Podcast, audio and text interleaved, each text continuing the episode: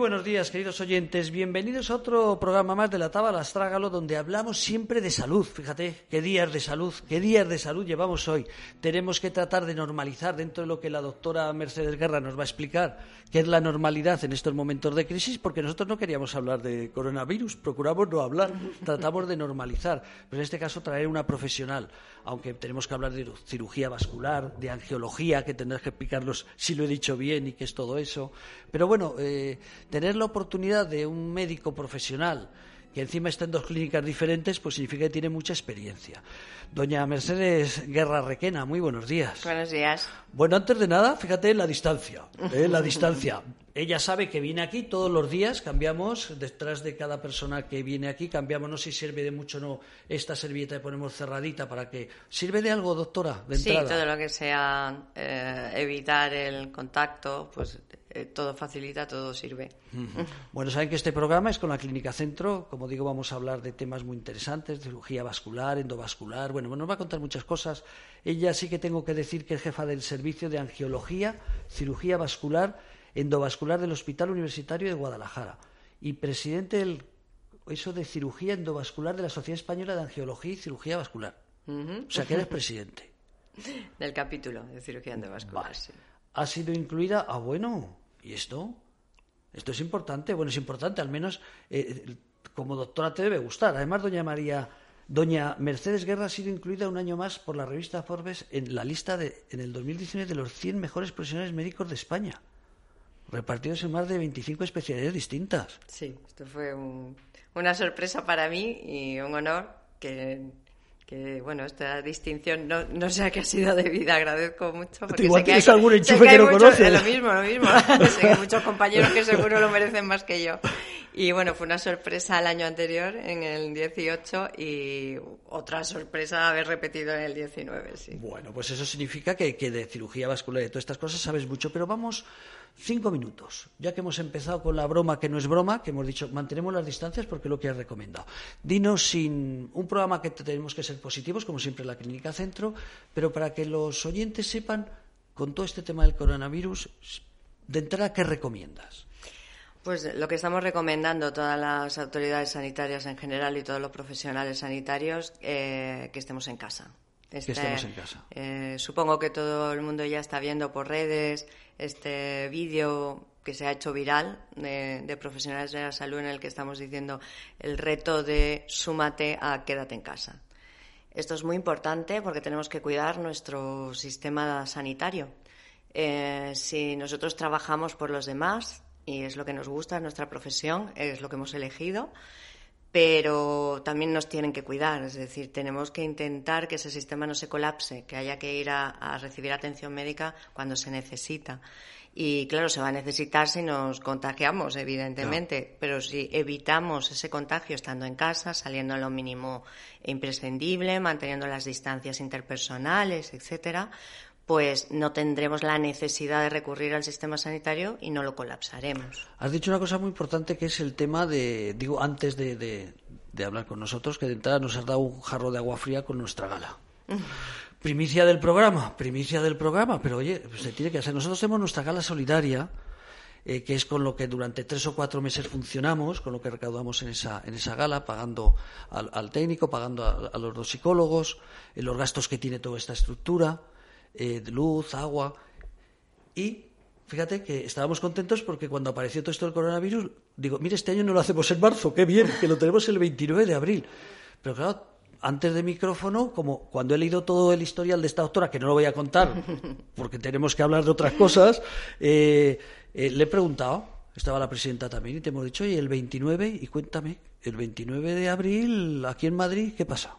Para que la gente sepa la realidad un poco y tengamos previsiones. Claro, es cierto que, estamos tomando decisiones día a día, porque eh, bueno, eh, vamos aprendiendo de esta enfermedad día a día. Nos llevan adelanto otros países y, podemos ir tomando un poco nota de lo que van haciendo ellos y, quizás ir por delante.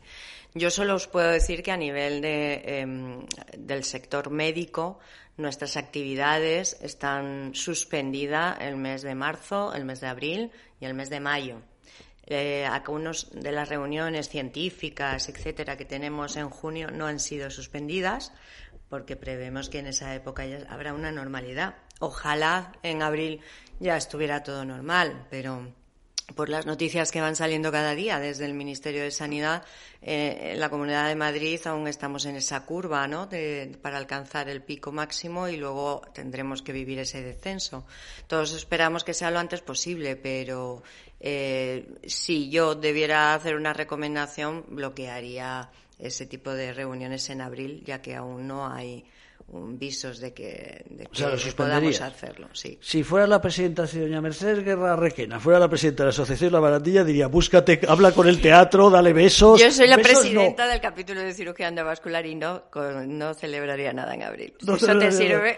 Pues señores, con gran tristeza y, si alguien nos sigue y viene nuestras galas, unas galas maravillosas, ¿eh? unas galas maravillosas el año pasado Pepe Villuela, José Manuel Parada, tú eres joven, pero Parada sale todavía. Eh, Pepe Villuela, bueno, de cada prodigiosa hicimos una actuación fenomenal, unas actuaciones fenomenales el año anterior también, y este año estamos ya preparando eh, la gala, porque ahora nuestra esperanza económica, primero. Segundo, ese día se habla del suicidio, porque es la gala a favor del teléfono contra el suicidio, el 911-385-385, atendido por profesionales en este momento, profesionales de la salud mental. Y bueno, pues pues estamos muy ilusionados porque este mes ya teníamos problemas, pues porque hemos retrasado la gala, o sea que, tenemos que saber que no nos recomiendas, Mercedes Guerra Requena, dices, como profesional que soy, José Manuel, retrasarlo, para no tener problemas, porque luego a lo mejor si esto no mejora los cantantes no querrán venir, ¿O no nos van a decir todo porque si no mejora, seguiremos convocando a la gente a acumularse y a, hacinarse en un espacio cerrado. Claro, y no vas a hacer una gala es eso. de 200 para que lo vengan 70. y sobre todo por esa previsión de no sacar a la gente de casa ni, ni juntarlas, ¿no? Bueno, o sea, los amigos, eso decíamos, eso de estos días de salir de copas con los amigos. Hombre, las restricciones sanitarias se han puesto por algo. Eh, yo creo que los, el, personal, hoy leía ¿no? algunos de los comentarios de compañeros y decía, el, personal sanitario está trabajando al 200%, no es para que te vayas de copas. A mí eso me llegaba. Es decir, la gente tiene que saber que esto va a traer unas consecuencias económicas y las empresas, evidentemente, pero que si se está tomando esa decisión de mandar a la gente a casa, no es para decir me han dado unas vacaciones, me voy a la nieve, me voy al parque, que también ese es un concepto erróneo, lo del parque y el aire libre. Eh, y voy a echar estos días con los amigos a juntarme y a salir de copas. No. O sea, hay que ser responsables. Yo, yo soy, fíjate, oye, hay que decirlo, igual que de cosas me quejo, yo me iba a Asturias este fin de semana. Por esos paquetes de Navidad que regalas a la mujer y así lo aprovechas tú, y lo hemos suspendido. Porque he entendido que hay que procurar no llevar, si dicen que en Madrid, claro, en Madrid habrá 3.000 y somos 5 millones, también es mala suerte que uno de los 3.000 pase por aquí, ¿no? Pero por si acaso no hay que llevar a Asturias ni a ningún otro sitio. Claro, hombre, no sé, yo creo que los, eh, los profesionales de la salud sí que tenemos eh, bastante concienciación, obviamente, por nuestra profesión y, la gran mayoría lo, estamos en una exclusión social eh, decidida, ¿no? De no, de no vamos a solidarizar. Andrés y yo venimos con el coche porque tenemos que venir por obligación y nos volvemos para coger el metro. O sea, procuramos que no nos claven aquí con el parking verde, ¿verdad, Andrés? Entonces, eh, lo estamos haciendo bien. Si puedes, por ejemplo, viajar en coche, lo que... Intentar minimizar los traslados. Si es eh, posible eh, no visitar a alguien que no sea indispensable, no lo hagamos. Quedémonos ahora en casa. tenemos los medios, vamos a hacer más FaceTime y más Skype para saludar a nuestros familiares que ir. Entendido perfectamente. Que hayas venido para fastidiarme la gala, eso ya, ya no sé cómo empezar no me Vas a volver a intentar. Ya no te voy a volver a invitar. bueno, Mercedes, clarísimamente que lo sentimos por los bares, lo van a pasar muy mal. Hay, hay, hay, otra gente que está trabajando, la radio, las televisiones, la teleasistencia, el teléfono contra el suicidio. Ayer estuvo una ciega aquí que trabaja ciega, una amiga ciega. Digo, como detalle lo de menos lo de ciega, no es porque lo he hecho, pero una amiga porque hablamos de accesibilidad, por eso, ¿no? Porque era ciega, y ella trabaja en un call y claro, tienen que trabajar. Pero toda la gente que puede evitar eh, moverse por Madrid, que se quede en casa, clarísimamente. Y los amigos durante un mes, o por lo menos 15 días, pues eh, nos mandamos WhatsApps y... Exactamente, bueno. Cirugía vascular. Oye, angiología, ¿qué significa eso, doctor? A ver, porque Claro, tenéis ahí unas cosas. Explícanos. ¿Cuál es, tu especialidad? Ese es el problema de especialidad, que nadie Dos la especialidades. Una eh, eh, en el servicio de angiología del Hospital Universitario de Guadalajara y otra en la Clínica Centro. Venga, cuéntanos. La, especialidad es la misma, es decir, hace mucho tiempo, pues hoy en día se nos, se nos mezcla, ¿no? ¿Quién es el cardiovascular? ¿Quién es el cardiólogo? ¿Quién es el vascular? Hay un, un poco de lío a nivel general y es por un desconocimiento de a qué se dedica cada uno, ¿no? pero antiguamente también nos llamaban los eh, cirujanos vasculares periféricos, era el nombre que teníamos. Desde el 78 eh, surgió ya como especialidad MIR la angiología y cirugía vascular. Lo de angiología atiende a que nuestra especialidad es una especialidad médico-quirúrgica, es decir, igual que el cardiólogo eh, atiende las enfermedades del corazón y el cirujano cardíaco las opera, por así decirlo, el angiólogo atiende las enfermedades del sistema circulatorio y el cirujano vascular las opera, pero es que somos el mismo. Ese es el, ah. el, distintivo de nuestra especialidad. Es una especialidad médico-quirúrgica. Durante cinco años vía MIR nosotros nos formamos en aprender las enfermedades vasculares, tratarlas, diagnosticarlas, seguirlas y operarlas. Y desde hace ya pues, más de 20 años por allí, por el 96, 97, se empezaron a incorporar técnicas endovasculares, es decir, técnicas poco agresivas dentro de nuestra cirugía. En lugar de hacer esas grandes operaciones, grandes aperturas de, la piel, etcétera, empezamos a navegar por dentro de las arterias. Eh, técnicas que ya se hacían en otros campos y en otras especialidades, pero que el cirujano vascular las empezó a integrar. Y por eso se ha añadido el apellido de, eh, cirugía endovascular, cirugía vascular y endovascular. Esto se está cambiando, todos los servicios de eh, cirugía vascular están añadiendo eso a este nombre y las sociedades científicas también. Y en la actualidad hay una, hay una solicitud oficial para que a nivel ministerial también se cambie el nombre de la especialidad. Porque básicamente nuestra especialidad ya ha cambiado y el tipo de cirugía que hacemos ya es prácticamente guiada por catéteres eh, mediante cateterismos o arteriografías. Vamos a hablar de operaciones raras. Una sencilla, las varices. eso, es, eso es donde más gente lo va a ver. La Sobre todo antes del verano. más prevalente, sí. Bueno, y luego tienes que pensar otra también complicada. Eh, esta es sencilla, digo sencilla. No es de las más complicadas, me imagino yo. Eh, ¿Cómo ha cambiado eh, las varices de hace 20 años, eh, eh, las puestas no, digo, los profesionales, ¿cómo habéis cambiado en estos, ya que hemos hablado de hace 20 años? ¿Cómo eran hace 20 años y cómo son ahora? Pues hace tantos años la cirugía de varices, siendo la más común, que eso sigue siendo porque es una enfermedad la más prevalente en cirugía vascular, eran intervenciones con grandes incisiones en la pierna para estirpar las varices, que incluso se inmovilizaba al paciente dentro del centro hospitalario eh, durante una semana de ingreso en reposo, eh, con bajas largas. Eso se fue modificando.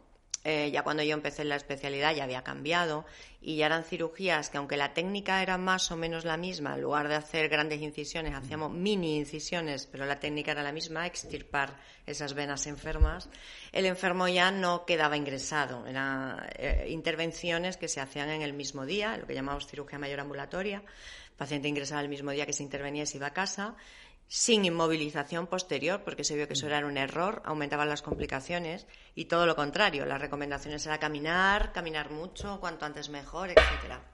Eso, eh, de ahí ahora, pues lo que ha cambiado son las técnicas. Todos los procedimientos se hacen ya de forma ambulatoria, pero las técnicas que se están aplicando ya no son extirparlas o hacer grandes incisiones ni pequeñas incisiones, sino utilizar técnicas endovasculares, metiendo láser o, radiofrecuencias, catéteres o pegamentos y espumas por dentro de las venas para poder cerrar esas venas eh, enfermas y poder anularlas. Eso que, en resumen, ¿qué ha supuesto? Bueno, pues ha, supuesto un periodo de entrenamiento, de comparación de todas esas técnicas para saber que los resultados finales serán iguales, porque eso es, es importante. Tenemos que ofrecer al enfermo una intervención que les dure en el tiempo, no que cada dos años vuelvan a salir las varices. Entonces se han testado ya muchas de esas técnicas que resultados a largo plazo son iguales que las antiguas, es decir, que la tasa de recidiva de que se reproduzcan es igual, pero se le ha ha aportado la ventaja de que pueden incorporarse a su actividad normal, cotidiana, laboral y personal, pues en unos tres, cuatro días, con muchas de ellas. Y, e incluso algunas de ellas de forma inmediata. Eh, las nuevas tecnologías con eh, tratamientos con pegamentos, espumas, eh, se realizan en una consulta médica, en una consulta del cirujano vascular, y el paciente sale andando a hacer su actividad normal. Cada, técnica es aplicable a cada paciente, y eso es lo más importante, que el, el enfermo tiene que acudir a un especialista. Porque no es quien te haga la técnica, no es buscar en Internet ¿Quién es el que sabe hacerme una técnica con pegamento que yo me vaya a mi casa el mismo día? No, no busquemos eso, porque entonces nos estamos auto, autodiagnosticando, autotratando y dirigiendo nuestro tratamiento cuando no tenemos conocimiento. Hay que buscar a un angiólogo y cirujano vascular que nos diga si nos tenemos o no que operar, lo primero. Y segundo, de todas las técnicas que hay, ¿cuál es la más adecuada para mí? Porque a lo mejor esa que creo que es la mejor no es la mejor para mí porque no todas las varices son iguales. Los buenos es que sois buenos. No, eso sería, ¿no? los buenos es que sois buenos. que vayan uno los, bueno. Los arqueólogos y cirujanos vasculares tienen una formación de cinco años, digo yo. que en cinco años algo se fijaría, se, ¿no? aprenderá, ¿no? Como en todas las profesiones, pero bueno. Y, y, para conocer un poco tu profesión, ¿no? Eso ya, ya está claro que es lo que la mayoría en la playa vemos o llevamos o la mujer o el marido o, el abuelo. Eso lo conoce todo el mundo. Otra operación, otra intervención vuestra para hacernos la idea dentro de vuestra especialidad. Nosotros hacemos muchas cosas, pero se, nos se, nos conoce por los cirujanos de las varices. Ese es el problema. A eso digo yo, que, es lo fácil. Sin embargo, ¿quién opera a un paciente que ha tenido un ictus porque se le ha obstruido una carótida? ¿Quién dirías tú que lo opera? Pues tú. Pero porque estoy aquí, te lo estoy no, diciendo. No, porque te he visto que eres buena y me has contado todo lo que hacías, que desde el principio controlabas hasta el final, pues eso... Los angiólogos y cirujanos vasculares eh, operamos todas las arterias y venas y también nos, encargamos de las enfermedades del linfático, que eso también es muy olvidada, toda, de todo el cuerpo, con excepción de las del corazón y las que están dentro del cerebro, dentro del cráneo. ¿vale? Las del corazón las hace el cirujano cardíaco y todo el tema intracraneal lo hace un neurocirujano. El resto, una arteria en el cuello o una vena, en un brazo, en una pierna, en el abdomen, en el tórax, es el angiólogo y cirujano vascular. Con lo cual nosotros hacemos eh, el tratamiento, nos encargamos de los pacientes que tienen aneurismas, dilataciones de las arterias. Sí, sí, sí, Un aneurisma de aorta sí que suena más, es una enfermedad mortal si se rompe, es una enfermedad muy grave. Qué miedo. y eso, y eso, eso pasa. No, pero no solo nos encargamos de tratarla, por lo del miedo que decías. Sí, sí, sí, Nos encargamos de hacer el screening, de detectar pacientes en riesgo de que desarrollen eso, de detectar familias. En nuestras consultas lo que hacemos es si detectamos un paciente ver a los familiares. O sea, cuando os preguntáis, ¿y era diabético tu padre o tu madre? O, ¿Y tenía tu madre como tenía pues, las, las varices? Es por analizar y screening. vale, vale, a ver si este... La anamnesis que se llama, la historia que hace el médico va encaminada a buscar si tienes que a ese enfermo pedirle más pruebas para detectarle precozmente otras enfermedades cardiovasculares. Entonces, no por eso es importante lo del angiólogo. Eh, uno no va a, cirugía vascular ya para que le digan el día que se opera. Uno entra en la consulta de un médico especialista en enfermedades vasculares a que vea qué enfermedades tiene, cuál no tiene y cuál pudiera tener, porque hacemos prevención, que es lo más importante en medicina, prevenir. Como este programa es de la Clínica Centro, te iba a preguntar todas las pues vamos a Hospital Universitario de Guadalajara no acabaremos nunca pero clínica bueno también es grande la clínica centro además habéis crecido que ahora ya son dos edificios bueno y, los otros que hay para también rehabilitación sí. Eh, en la clínica, para que alguien te vaya a ver a ti, cuéntame. O sea, es, ¿ha tenido que pasar por otro médico? Cuéntame, por ejemplo, alguien que tiene un problema de varices o tiene un problema, hombre, si es complicado, eh, sea por urgencias, ¿no? Pero si alguien quiere ir, eh, dice, la clínica centro, ¿operáis también de varices en la clínica centro? Sí, claro.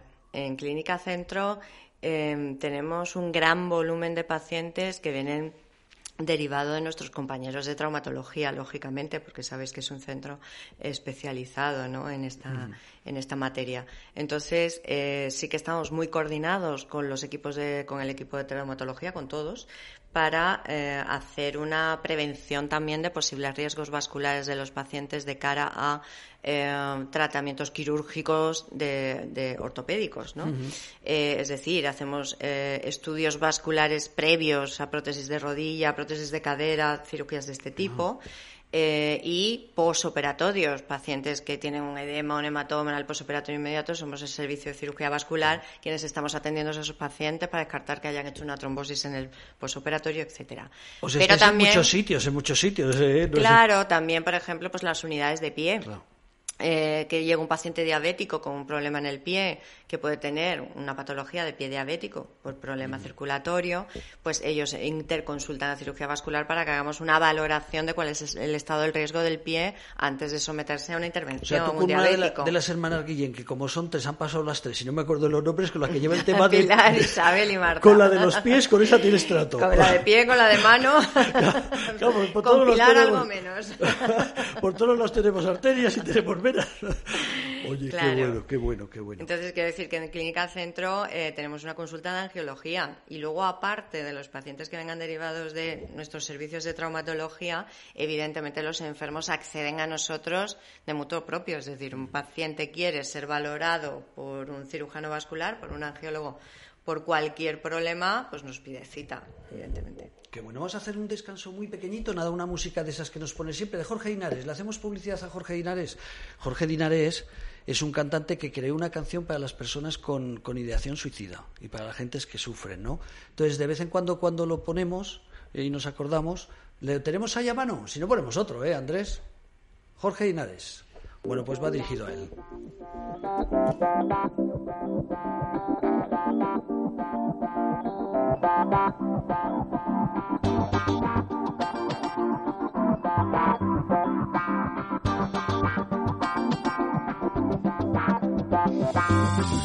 Cuando veas todo oscuro, piensa que existe la luz.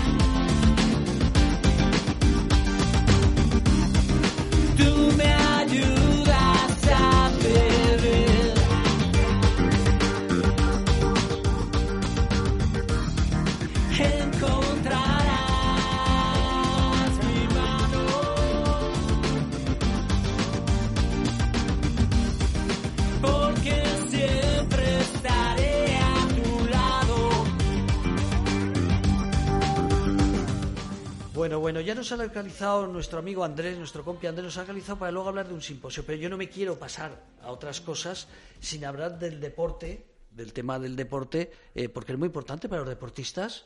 El tema, por ejemplo, de la varice, digo varice por lo que todos recordamos, pero hay muchas operaciones, medias, todas esas cosas. Los deportistas tienen, al ser deportistas, tienen menos, eh, son menos clientes tuyos para el tema de, de, por ejemplo, varices, o no.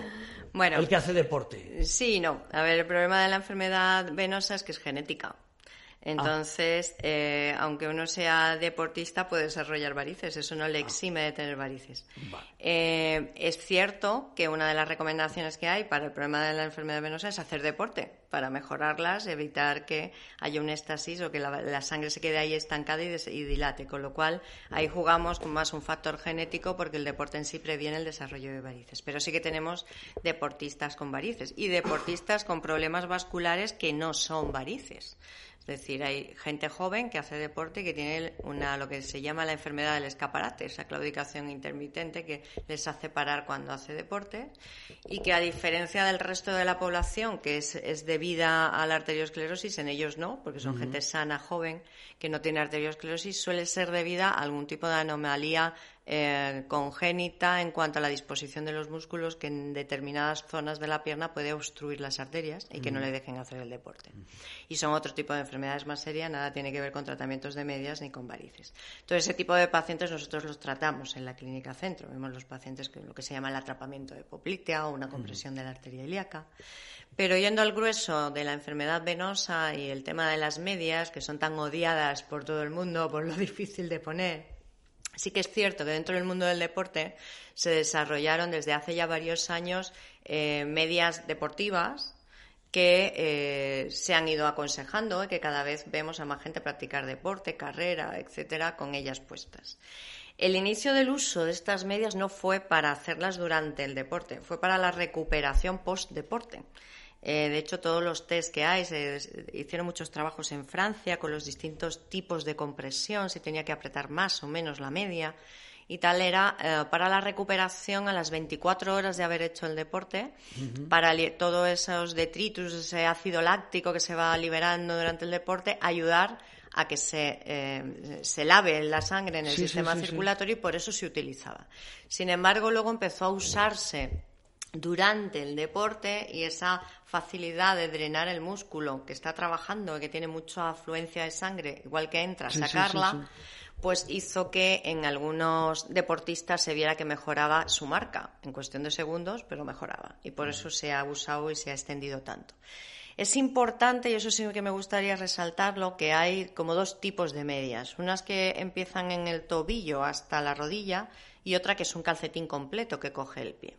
Desde el punto de vista de la cirugía vascular, nosotros la que recomendamos es aquella media calcetín que coge todo el pie, no la que empieza desde la punta del desde la punta de los dedos. Hasta donde haga falta, dependiendo de la necesites.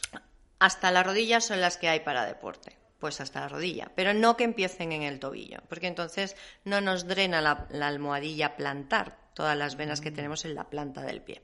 ¿Cuánto sabe nuestra doctora? Hemos estudiado mucho. Claro, pero veo que además lo explican muy bien. ¿eh? Y luego es importante, cuando vamos a comprarlas, este tipo de medias se venden en cualquier establecimiento deportivo, no hace falta ir a las farmacias, al contrario que las terapéuticas que mandamos, que siempre están en farmacias y ortopedias.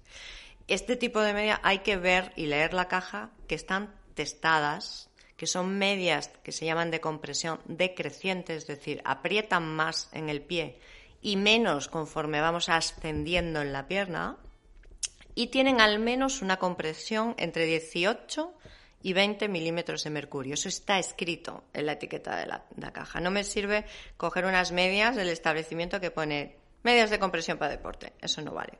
Hay que mirar que cojan el pie y que tengan al menos entre 18 y 20 milímetros de mercurio. Esas sí que van a drenar la pierna. Porque puede haber muchas más baratas, no tenemos nada contra los chinos, los pobres, están, al día, pero a lo mejor te vienen por cuatro, por cuatro euros. y no están testadas. Y no están testadas, claro. O sea, en este caso, además, estamos hablando de nuestra salud. Ahí sí que lo recomiendas. El caso de. Claro, lo que me suena a mí. Eh, algo que se vea, las varices, por ejemplo. ¿Las medias son recomendables? Las medias son imprescindibles. Siempre decimos, el tratamiento de la insuficiencia venosa crónica, que es como se llama, es la media de compresión. Luego podremos añadir cirugías, esclerosis, tratamientos con espuma, etcétera, dependiendo del tipo de varices. Pero lo que verdaderamente trata la enfermedad es la media de compresión. El cirujano va a operar y va a quitar unas venas que no están sirviendo para prevenir que al paciente le den problemas, pero con la cirugía no voy a corregir la enfermedad genética del enfermo. Con lo cual, las venas que hoy tiene sanas, en un futuro se van a enfermar y van a volver a salir varices aunque yo le haya operado. Cuando no van a volver a salir es si el paciente está usando las medidas de compresión que drena la sangre y no deja que la vena se dilate. Luego, el verdadero tratamiento es el uso de la medida de compresión, porque además somos, entre comillas, animales en bipedestación. Nuestra pierna está todo el día hacia abajo. Y entonces tiene que estar luchando contra la gravedad para ir subiendo la sangre hacia el corazón. La sangre llega bien, pero tiene que volver. Y ese es el problema, que sé que nos queda estancada y más al final de la tarde-noche, por eso llegamos a casa con la pierna cansada en la tarde-noche y no al principio del día. Ah, no es porque se acumule agua ni por no, cosas de... esos son los líquidos. Podemos estar orinando todo el día, mucho diurético y los tobillos hinchados. Y los tobillos ¿eh? hinchados, vale, vale. Entonces hay que usar las medidas de compresión. Y no son imprescindibles usarlas por la noche, por un sentido lógico. Estamos en horizontal y la pierna drena sola hacia el corazón. El problema es cuando echamos el pie abajo de la cama y está todo el día hacia abajo. Perfecto. ¿Cuántas cosas aprendemos? Eh, he visto ahí en unos en unos sitios, digo, pues que nos lo explique, pero ya lo hemos entendido todo. Tendría que haber explicado al principio este simposio que vais a hacer internacional en noviembre. Eh, cuéntame, ¿os reunís profesionales? ¿Qué aprendéis ahí? Sois como, mucho. sois como los de, pues yo que sé, hemos hablado antes un momento de Néstor Selman, de patología dual, donde van a contar ahí todos sus experiencias con distintos tipos de pacientes. ¿Qué, qué en este, qué, qué vais a aprender? ¿Tú vas a este, a este congreso? Eh, yo organizo es ese abril. congreso junto con la Ah. junta directiva. Ah, que lo organi- eh, palabra que no tenía ni idea. Yo la había visto por algún sitio, he visto que hablaba de lo mismo, de en algún tuit tuyo lo habré- me habrá parecido. Sí. Ah, cuéntame. El 5 y capítulo 6 de de, cirugía endovascular que yo presido, pues eh, desde hace ya 10 años, eh, 10, 12 años, eh, creímos que era importante hacer un evento al año en el que juntáramos a todos los cirujanos que hacíamos técnicas endovasculares y que aprendiéramos unos de otros y que nos comunicáramos cómo se iba desarrollando to- todas estas técnicas. Este es un campo de nuestra especialidad que se revoluciona a un ritmo vertiginoso. La tecnología es bestial, el cambio tecnológico es de un mes a otro.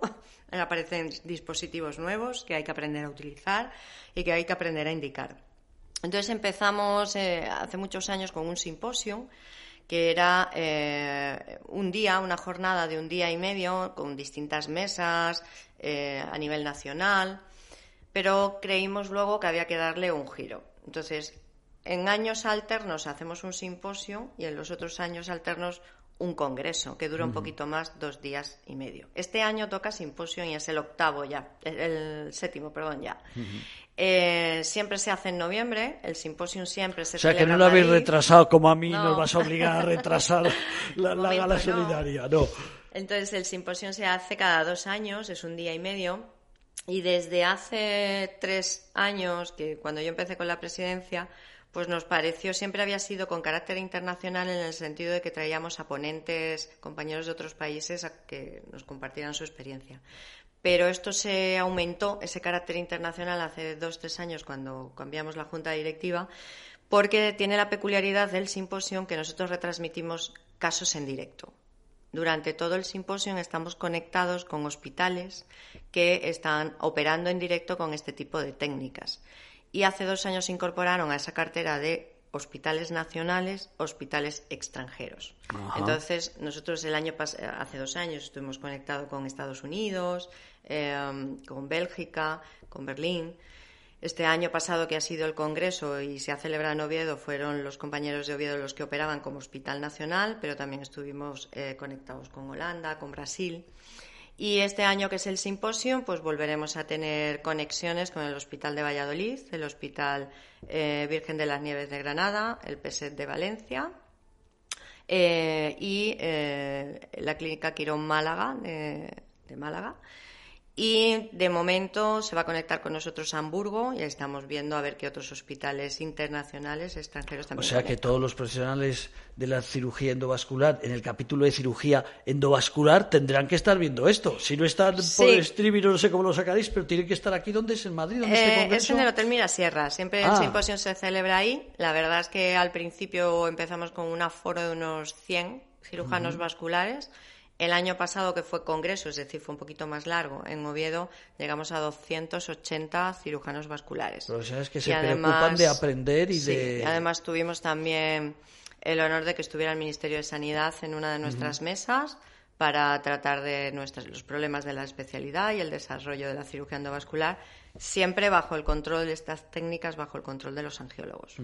Iba a coger ahora el teléfono, eh, pero tú te lo sabrás de memoria porque aquí no se me imprime, no se ha visto nada. ¿Dónde podemos tener información? Eh, no es que Andrés o yo nos vayamos ahora a profesionalizar en vuestra especialidad, pero ¿te acuerdas? la página web. Nuestra página web es cirugiaendovascular.com ah, y esa es y esa eh, está abierta a todo el mundo. Y todas las notas de información, incluso el capítulo de cirugía endovascular, hacemos con cada congreso, redactamos un libro con los temas más importantes del congreso y son libros que, que, se pueden consultar, que están subidos en PDF en la gran mayoría de ellos. Y eso no tienes que ser cirujano. En socio ni cirujano. o sea, para a la web, ¿me vuelves a repetir? cirugiaendovascular.com. Fácil. Capítulo cirugiaendovascular.com fácil para que aprenda la gente. Siempre se entra por ahí, con, metiendo cirugía endovascular también se llega. Qué bueno. Bueno, pues nada, queridos amigos, agradecer como siempre a sispa.org. Tú eres joven, pero ya llegarás, ya llegarás a sispa.org, 5.300 profesionales o 5.400, nunca recuerdo bien, atendiendo a más de 100.000 personas en España. Residencias, centros de día. Oye, porque afortunadamente España se está paralizando, digo afortunadamente para para que no se expanda más el coronavirus, pero hay mucha gente trabajando, estén los profesionales de la medicina. Eh, hemos dicho el teléfono contra el suicidio, las residencias, los abuelos hay que cuidarlos igual.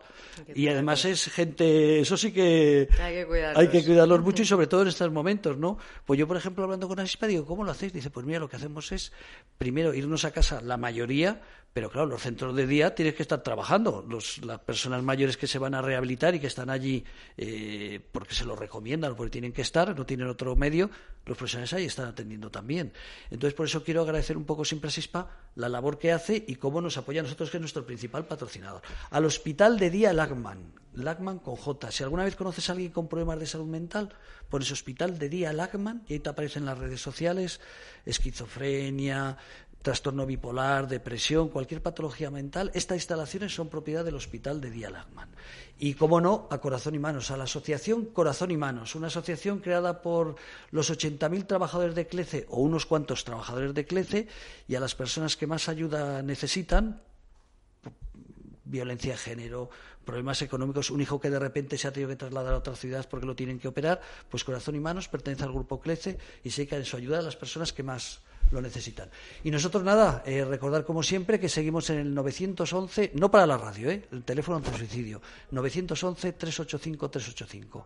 Cualquier persona con ideación suicida o los familiares de alguien que ven que sufre, que piensa que esta vida no vale la pena vivirla, llamen por favor ahí porque gratuitamente unos profesionales, un psiquiatra 13 psicólogas y dos terapeutas ocupacionales desde las 9 de la mañana a las 9 de la noche le van a estar atendiendo gratuitamente. Soy José Manuel Dolader y muchísimas gracias y les recomiendo que vayan a www.labarandilla.org y pues vean este programa y otros muchos más. Querida doctora Mercedes Guerra, un placer. Un placer, muchas ¿Cuánto hemos aprendido? ¿Cuánto me has tranquilizado el coronavirus? Digo tranquilizar porque hay que saber lo que hay que hacer, que es lo importante. Es una cosa que la gente no se muere más que un poquito, un 2%, pero lo importante es que nos vamos a poner malitos, vamos a tener que ir a urgencias, vamos a tener que ir a algún sitio y vamos a colapsar las operaciones que tiene que hacer esta mujer en cualquiera de sus dos hospitales, porque tiene que seguir operando igual. Con lo cual me tranquiliza mucho. Sentimos que la gente que tengan eventos en España en el mes de abril, como nosotros, pues que vayan corriendo a pedir por favor, nos dejarán otro día. Nos hemos aprendido mucho. Ha sido un placer, de verdad, tenerte aquí. Espero que nuestros oyentes también hayan disfrutado con nosotros. Muchísimas gracias. Oye, hemos puesto el cartel. Se me ha olvidado, lo has puesto. Muchísimas gracias, Andrés. Un abrazo.